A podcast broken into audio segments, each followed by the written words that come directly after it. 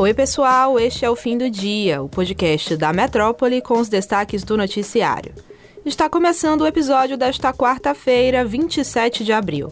Eu sou Catarina Carvalho e comigo na apresentação Luciana Freire. Oi, Lu. Oi, Cat. Olá a todos. Nesta quarta, o Comitê de Direitos Humanos da Organização das Nações Unidas, a ONU, concluiu que o ex-juiz Sérgio Moro foi parcial no julgamento dos processos contra o ex-presidente Luiz Inácio Lula da Silva, do PT, na Operação Lava Jato. Segundo a entidade, os direitos políticos de Lula foram violados em 2018, uma vez que ele foi impedido de participar da disputa presidencial naquele ano.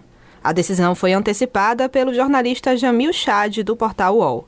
O resultado do julgamento não acarreta em punição específica a Moro, mas o governo brasileiro tem a obrigação de seguir a recomendação do colegiado. O comitê é responsável por supervisionar o cumprimento do Pacto Internacional de Direitos Civis e Políticos, do qual o Brasil é signatário. Ainda falando de política, o deputado federal baiano Arthur Maia, do União Brasil, foi eleito, nesta quarta, presidente da Comissão de Constituição e Justiça, o mais importante colegiado da Câmara dos Deputados. Por causa das trocas de partido ocorridas até o último dia primeiro dentro da janela partidária, a eleição para as comissões ocorreu com atraso neste ano. A CCJ é responsável por examinar se são constitucionais e se podem ser admitidas propostas que tramitam na Câmara.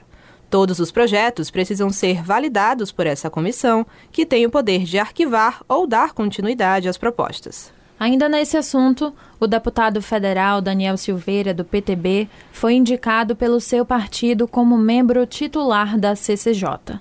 O deputado bolsonarista também foi eleito primeiro vice-presidente da Comissão de Segurança e Combate ao Crime Organizado. A eleição de Silveira ocorre em meio à condenação a oito anos de prisão pelo Supremo Tribunal Federal por ataques à corte, e depois o indulto do presidente Bolsonaro, concedido ao deputado, que comentamos aqui nos últimos episódios. O colegiado da CCJ é considerado um dos mais importantes da Casa Legislativa e tem entre as suas atribuições votar e debater processos de perda de mandato dos deputados. E a gente fala agora sobre a compra de respiradores pelo governo da Bahia. Integrantes da bancada de oposição têm dito reservadamente que vão à justiça caso o presidente da Assembleia Legislativa da Bahia, Adolfo Menezes, do PSD, impeça a abertura de comissão parlamentar de inquérito, a CPI, que apure a compra dos equipamentos. Ao Metro 1, líderes da minoria lembraram que, após o pedido de senadores, o Supremo Tribunal Federal determinou a abertura da CPI da Covid. Na avaliação deles, o precedente pode ser aplicado para a Assembleia Legislativa da Bahia. Nesta terça-feira, a bancada da minoria conseguiu reunir as 21 assinaturas, que é o número mínimo previsto pelo regimento interno da Assembleia, para pedir a abertura do colegiado. O cientista político e professor da Universidade Federal da Bahia, Paulo Fábio Dantas Neto, disse que a CPI dos respiradores, que a oposição tenta instalar na Assembleia Legislativa da Bahia, pode ser vista pela opinião pública como um lance da disputa eleitoral. Em entrevista à Rádio Metrópole, ele diz acreditar que o caso não deveria ser apurado pelo legislativo neste momento, mas sim pelas autoridades policiais. Confira a entrevista completa lá no youtube.com/portal Metro E ainda falando em CPI, nesta quarta, o líder da oposição na Assembleia Legislativa da Bahia, Sandro Regis, do União Brasil, deu uma entrevista à Rádio Metrópole. Na conversa, ele disse que a bancada da minoria só vai apoiar a CPI da Coelba se o critério da proporcionalidade para instalar a comissão for respeitado. Isso mesmo, ele explicou que qualquer comissão na casa é composta pela proporcionalidade, ou seja, a primeira pedida é do governo, ou a presidência da CPI ou da relatoria. No caso da comissão da Coelba, nas palavras dele, os deputados governistas não quiseram ceder para a oposição, nem para a presidência, nem a relatoria. Também de acordo com ele, a oposição vai indicar o deputado estadual Tiago Correia, do PSDB, para a CPI da Coelba, se a proporcionalidade for respeitada. Regis ainda criticou a empresa ao chamar de horroroso o serviço prestado pela companhia. Uma declaração feita pela secretária de Educação da cidade de Conceição de Jacuípe, no Recôncavo Baiano, revoltou religiosos de matriz africana.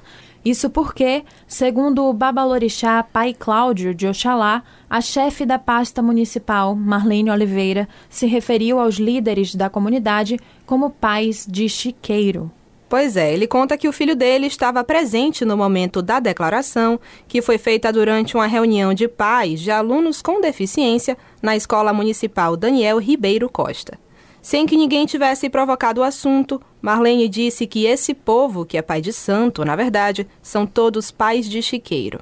O Babalorixá, que atua como liderança do candomblé há 30 anos na cidade, afirmou que, no mesmo momento, o seu filho pediu uma retratação da secretária.